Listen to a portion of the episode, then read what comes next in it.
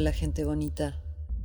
Les doy la bienvenida al episodio número 18 de mi podcast Fernanda Rebollar Dixit.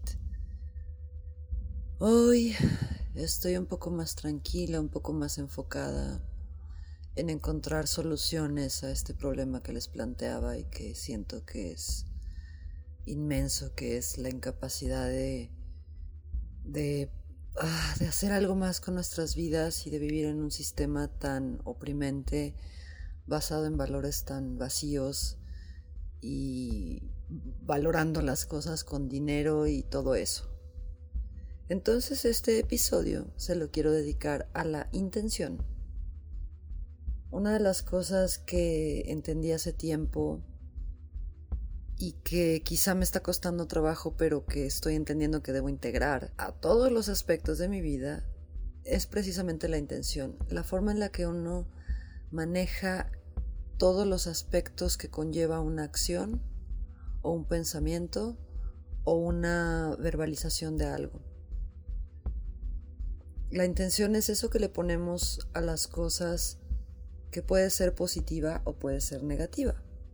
Las malas intenciones son aquellas en donde yo quizá estoy diciendo algo bueno o algo que suena que está siendo, digamos, positivo, pero yo estoy intencionándolo de forma negativa, teniendo un deseo y una proyección desde adentro de mí que contrapone esa energía de las palabras y está diciendo otra cosa, ¿no? Una persona muy querida en mi vida me contaba una historia de su infancia de que ella con sus hermanos de pronto se, intentaban como insultarse u ofenderse, diciéndose, eres un tenedor, y que en la carga de la palabra tenedor estaba cualquier otra intención que pudiera haber que estaba enfocada al ataque verbal. Entonces, como eso, en el lenguaje nosotros podemos decir una cosa pero estar intencionando otra. En las acciones sucede lo mismo cuando nosotros estamos haciendo cosas que no queremos hacer, estamos intencionándolas con ya no quiero estar aquí. Y eso que provoca, pues desde un malestar general y una em, sensación pues de no estar en un lugar agradable y entonces comienza como a crecer esa em, imagen mental y eso se vuelve neurótico y entonces nos va nublando la vista y esa es como la primera cosa que puedo ver, pero por el otro lado está generando una energía para con lo que estamos haciendo. Y si nos dedicamos, no sé, a preparar comida, por ejemplo, y no nos gusta nuestro trabajo, entonces estamos intencionando esa comida que alguien se va a llevar a la boca y que va a recibir esa intención. Las palabras, las acciones y los pensamientos son cosas que deben de estar en congruencia. Porque si no estamos faltándonos a nosotros mismos, generando y provocando y quizás está irradiando una energía negativa que como va, regresa. Y eso es lo que estamos también recibiendo del mundo. Y tampoco digo que si cambiamos nuestra actitud, cambiamos al mundo. Pues no es tan sencillo como eso, pero sí. O sea, si yo modifico mis intenciones y empiezo a hacer las cosas porque me gustan y si lo que estoy haciendo no me gusta y dejo de hacerlo y busco otras soluciones, entonces es mucho más fácil que yo pueda ir fluyendo. Ahora, ¿qué pasa cuando no hemos encontrado eso que nos apasiona y que nos hace sentir bien? Bueno, primero que nada, y eso es algo que entendí hoy y que eso también me lo ayudó a entender mi compañero, que no es nada fácil encontrar eso que quieres porque muchas veces no te has dado cuenta de que no has encontrado eso que quieres, porque el mundo te va llevando y las circunstancias van cambiando y tú vas tomando decisiones a lo largo de tu vida y de pronto te encuentras a la deriva y dices, ¿qué estoy haciendo aquí? Nada de esto lo elegí yo, tengo cualidades, tengo capacidades, pero ¿qué puedo hacer con eso o no para encontrar lo que yo quiero y cómo puedo hacer lo que yo quiero disfrutándolo y teniendo esa intención apasionada. Entonces, creo que empieza desde el analizarnos, estudiarnos, conocernos viene de una profundización en nosotros mismos de, a ver, si yo no me estoy sintiendo bien en este mundo, en esta encarnación, en esta realidad, en este trabajo, en esta relación, tengo que plantearme por qué, de dónde viene, es de afuera o es de adentro, pero no puedo manejar las dos cosas al mismo tiempo. Lo primero que vamos a hacer es quitarle responsabilidad al entorno y eso no significa que lo que nos pase ya no es responsabilidad más que de nosotros, sino que vamos a quitarle la carga a los demás de que nos estén atacando y nos estén lastimando porque ya no lo vamos a tomar, porque sus acciones no van a permear en nosotros, porque estamos resolviendo qué está pasando. Y entonces dejamos de ser reactivos con los demás y eso eventualmente va a mermar la respuesta de los demás a querer atacarnos. Y entendiendo que tampoco es personal, que las personas reaccionan reactividad traumática, ese es el término que estoy utilizando en este momento.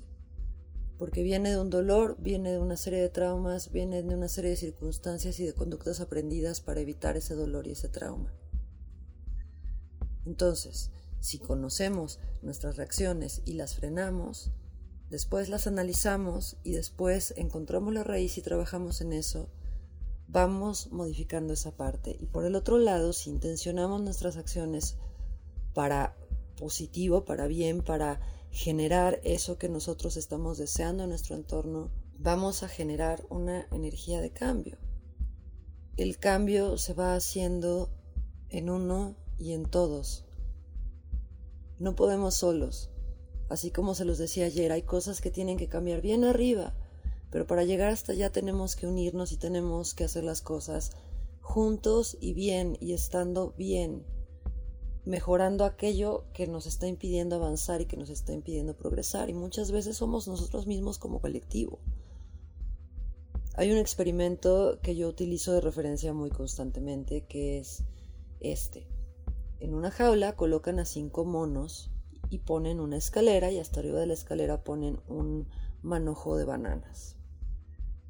Uno de los monos sube la escalera, jala las bananas y la consecuencia de ello es que todos los demás monos son bañados en agua helada. Cuando el segundo mono quiere subir la escalera y tomar las bananas, los demás van a empezar a frenarlo. Y eventualmente, quizá la mayoría de los monos lleguen a mojar a sus compañeros, pero van a frenar al cuarto, van a frenar al quinto. El experimento continúa cuando retiran a uno de los monos y colocan a otro que nunca ha experimentado la cubetada de agua fría.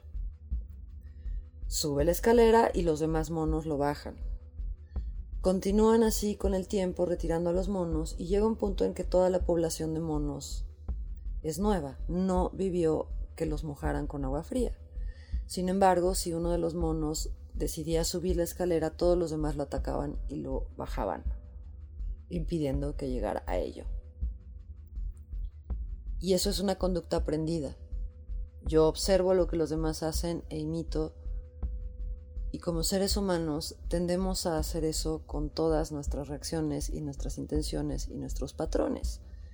Y evitamos el progreso de los demás porque no queremos un malestar. Pero si todos comprendemos por qué no está bien perjudicar a los demás mojándolos por mi bien personal, podemos tener como una comprensión general de por qué y cómo ayudarnos y quizás si trabajamos todos en equipo y se suben todos los monos a la escalera, todos pueden obtener una banana y ninguno se moja. Pero no se nos ocurre nunca esa solución, porque los seres humanos en lugar de eso nos estamos peleando a ver quién se sube primero para mojar a los demás. Por el otro lado está esta metáfora de la cubeta de cangrejos, donde pones bueno, ponen en este experimento, no sé si es real o es ficticio, pero ponen una cubeta de cangrejos y los cangrejos empiezan a trepar, pero de pronto cuando uno está a punto de salir los otros lo jalan. Y entonces van trepando y cayendo y trepando y cayendo y no permiten salir. Sin embargo, si hiciéramos esa torrecita y nos fuéramos ayudando, podríamos salir entre todos pienso que,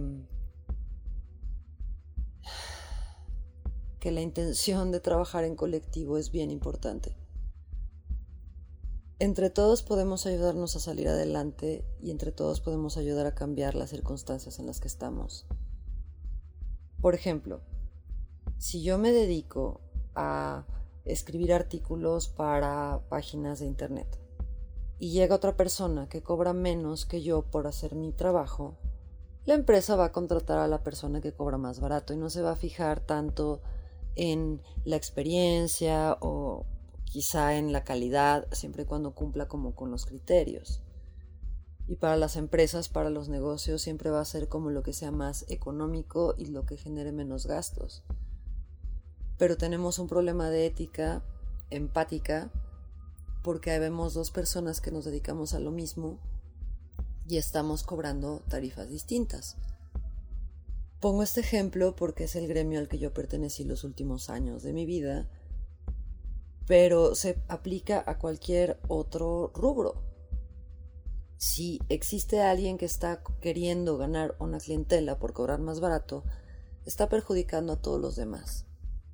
Y entonces se genera una competencia injusta, sobre todo si estamos hablando de trabajos o de posiciones o de oportunidades que pueden hacer una diferencia en los compañeros que muchas veces por querer tener un poquito más o ganarse un poquito más le estamos quitando la oportunidad a alguien más de tener esa, ese trabajo y al mismo tiempo creando una competencia injusta, bajando nuestros precios para que el otro no pueda trabajar yo sí.